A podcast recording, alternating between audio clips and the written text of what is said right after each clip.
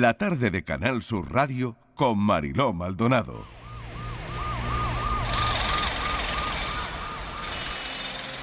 El gran cambio fue la urbanización, que más gente viviera en ciudades que en campos por primera vez en la historia de la humanidad. Y la ciudad era un modelo en mutación constante. Sus formas, sus funciones cambiaban sin cesar. A lo largo del siglo XX se habían sucedido la aparición de los rascacielos corporativos, la proliferación de edificios de pocos pisos para las nuevas clases medias, la construcción o restauración de centros urbanos pretenciosos, el desplazamiento de las buenas familias hacia los suburbios, el abandono de los centros a poblaciones marginales, su recuperación por los jóvenes burgueses a finales del siglo. A principios del siglo XXI, en los países ricos, los centros de las ciudades habían vuelto a ser espacios caros donde vivían una mayoría de profesionales bien pagados que preferían estar cerca de sus empleos y disfrutar de las alternativas de consumo y ocio que esos enclaves ofrecían. En cada una de esas manzanas urbanas, cuadrados de unos 100 metros de lado y una media de 40 edificios, podían vivir entre 3 y 10 mil personas, la población de un pueblo grande o una ciudad pequeña. Nunca tanta gente había vivido tan junta. Ese amontonamiento debió crear interacciones de las que no sabemos nada particular, porque los documentos de la época lo comentan poco. Es algo que les pasa mucho. No comentan lo que no saben considerar extraordinario. Las distancias apartan las ciudades, las ciudades destruyen las costumbres.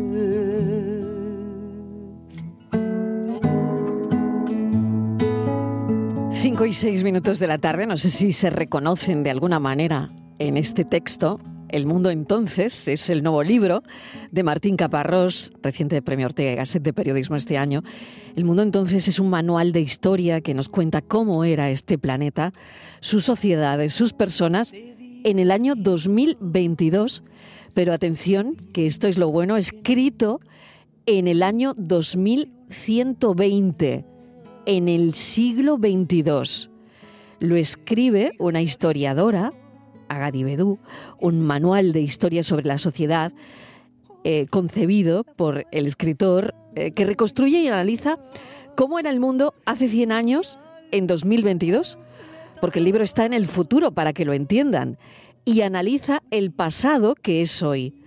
Para que lo entiendan mejor, el, el libro es en el año 2120, 100 años antes sería 2022, estamos en el 23, pues eso. Martín Caparrós, bienvenido, gracias por acompañarnos. Gracias, Marilo. Oye, es fascinante este retrato de nuestro presente visto desde el futuro. ¿Cómo se te ha ocurrido? Bueno, eh, la idea era tratar de dar esos dos o tres pasos hacia atrás que permiten ver las cosas de una manera diferente, ¿no? O sea, eh, está el, el mundo está lleno de cosas que no, no, no miramos porque estamos tan acostumbrados a verlas que no nos, parezca, no nos parece que valga la pena, que sea necesario. Y entonces yo creo que incluso en el periodismo es muy eh, productivo dar dos o tres pasos atrás y mirar de una manera distinta, mirar aquello que estamos acostumbrados a mirar, pero con otra intensidad. Y entonces quería hacer eso con un poco el mundo en el que vivimos, tratar de sintetizar el mundo en el que vivimos repensando todas esas cosas que en general ya damos por sentadas.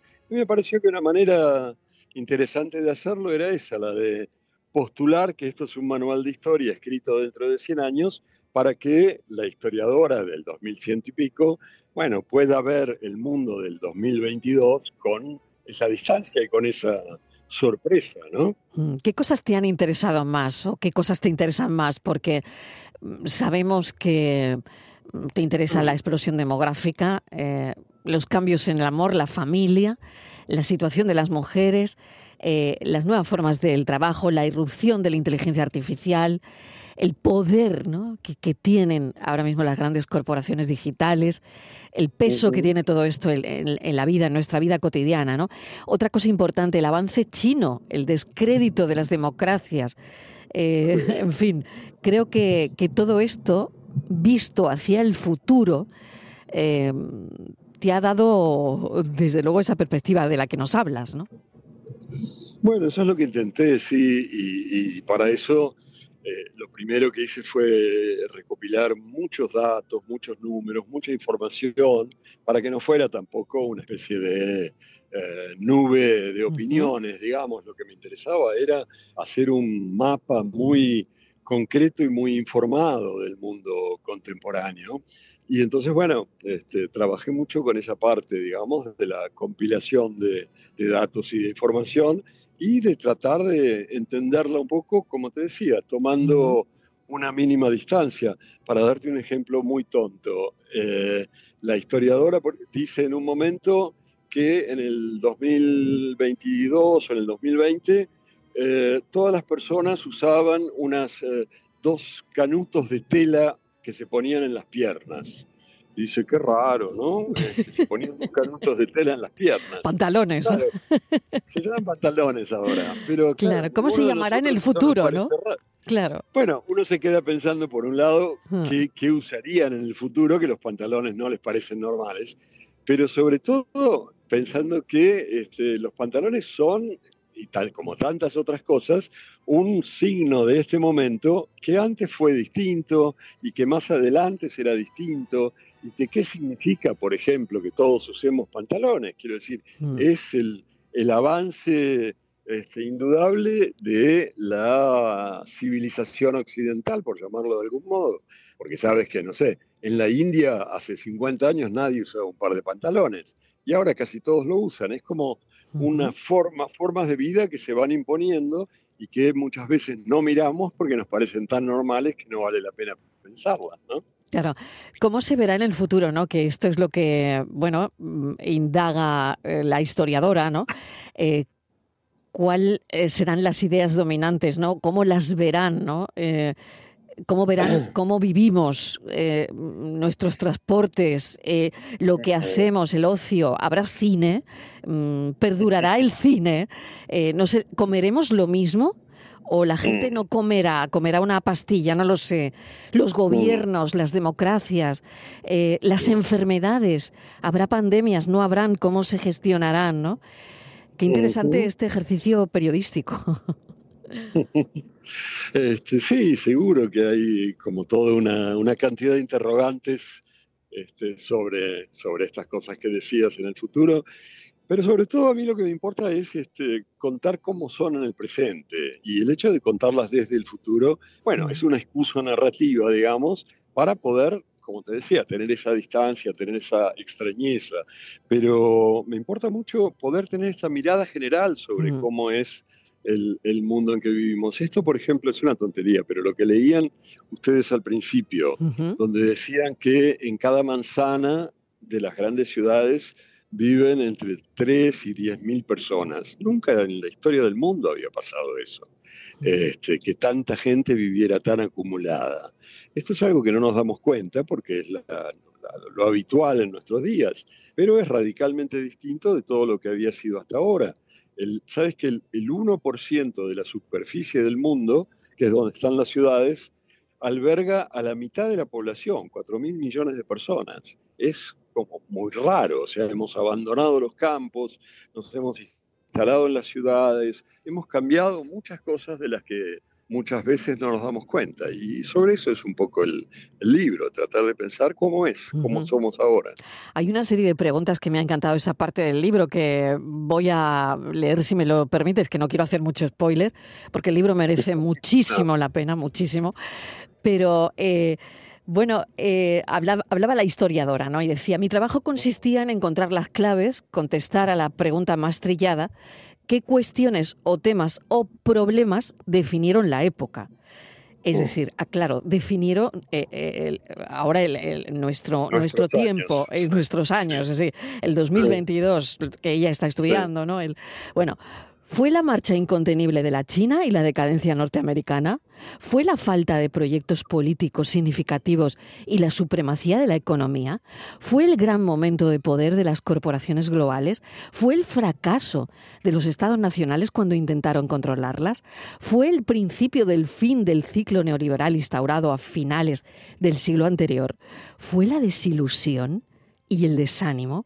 ¿La retirada del mundo occidental?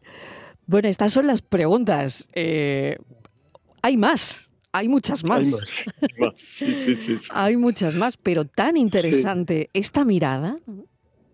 Sí, y, y hay algo que, que de alguna manera estructura todo el conjunto, que es la idea de que se está terminando lo que yo llamo la edad, la edad occidental, ¿no?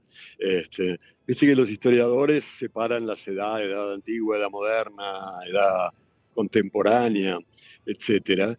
A mí me parece que edad contemporánea, para empezar, es como una tontería, es un fracaso, porque toda edad es contemporánea del momento en que la defines. O sea, una edad no puede no ser contemporánea de sí misma. Pero entonces por eso este, me interesaba pensar si hay otras definiciones posibles para esta, para nuestra edad, que sería la edad contemporánea. Y me parece que eso es la edad occidental, porque desde hace dos o tres siglos la hegemonía occidental en el mundo entero ha sido incomparable. Quiero decir, en todo el mundo se usan las máquinas y los objetos creados en Occidente, se usan las formas políticas creadas en Occidente, se usan los pantalones creados en Occidente y las películas y, las, este, y los aparatos y, y, y las religiones, en fin, la hegemonía occidental es enorme. Y entonces hubo, vivimos hasta ahora una edad occidental que probablemente se esté terminando, porque hace dos años ya el Producto Bruto chino fue mayor que el norteamericano. Ujú, Este, y eso ujú. este, podría ser el símbolo de un cambio muy radical que se está produciendo. Tanto China como, como India están avanzando. Son dos países que eh, contienen ellos solos un tercio de la, más de un tercio de la población del mundo y que tienen un poder que va a hacer que esta hegemonía occidental deje de existir. O sea que es un momento de cambio muy fuerte y eso también era otra de las razones por las cuales me daban ganas de tratar de fijar la situación de, estos días, ¿no? Totalmente, lo has abordado ¿no? en el libro El avance chino como uno de los asuntos, ¿no? Y mm, bueno, lo estás comentando, ¿no? ¿Cómo, cómo crees que este fenómeno está mm, redefiniendo la dinámica global? Lo comentabas hace un momento, ¿no? Y su impacto también eh, en la sociedad, en nuestra sociedad, y también a, bueno, gente que vemos que les preocupa este avance chino, ¿no? Países a los que les preocupa. Y sí, sin duda, y el primer preocupado es Estados Unidos, Claro. y la gran pregunta es si este conflicto va a poder resolverse por vías pacíficas o- no. Porque, bueno, en general, cuando un gran imperio cae, esto este, necesita cierto impulso bélico, ¿no? Un poco de alguna guerra o alguna cosa. Ojalá no sea el caso entre China y Estados Unidos, pero esta es como la gran interrogante para los próximos 20 o 30 años. Este, el avance de la hegemonía china va a producir un enfrentamiento militar con Estados Unidos o simplemente va a Ahí hemos perdido eh, la conexión. Estamos charlando con el escritor Martín Caparrós. Ahora, pérdida de influencia. Te habíamos perdido por un momento, M- Martín. Ah, Bueno, curiosamente quería decirte también que, fíjate hoy, ¿no? Joe Biden y Xi Jinping eh, están en su primer encuentro eh, em, en la crisis en Oriente Próximo y Taiwán, ¿no? Mm, Se, se están reuniendo en San Francisco con el objetivo de estabilizar Sí. una relación cargada de, de desconfianza, ¿no? Que es lo que, que es lo que hay entre los Sí. dos, ¿no? sí, Y, y es curioso porque ya está la foto en los medios dándose la mano, ¿no? Eh, en fin, bueno, esto es ahora mismo, a- bueno, esto ocurrió ayer a 14 de, de noviembre, ¿no? Es curioso. Ujú. Sí, sí, se trata, de- no sé si se llegó a escuchar lo que yo decía, pero es eso, es saber si este cambio de hegemonía, digamos, si el reemplazo de Estados Unidos como gran país del mundo por la China se dará en términos pacíficos o va a producir algún tipo de guerra, que es lo que solía pasar en estos casos. Vamos a ver ahora, las guerras han cambiado mucho, yo trato de, también de pensar en el libro cómo han cambiado. Eh, hace como 80 años que pese a ciertas apariencias vivimos el periodo más pacífico de la historia de la humanidad, quiero decir, con menos guerras, con menos muertos en esas guerras.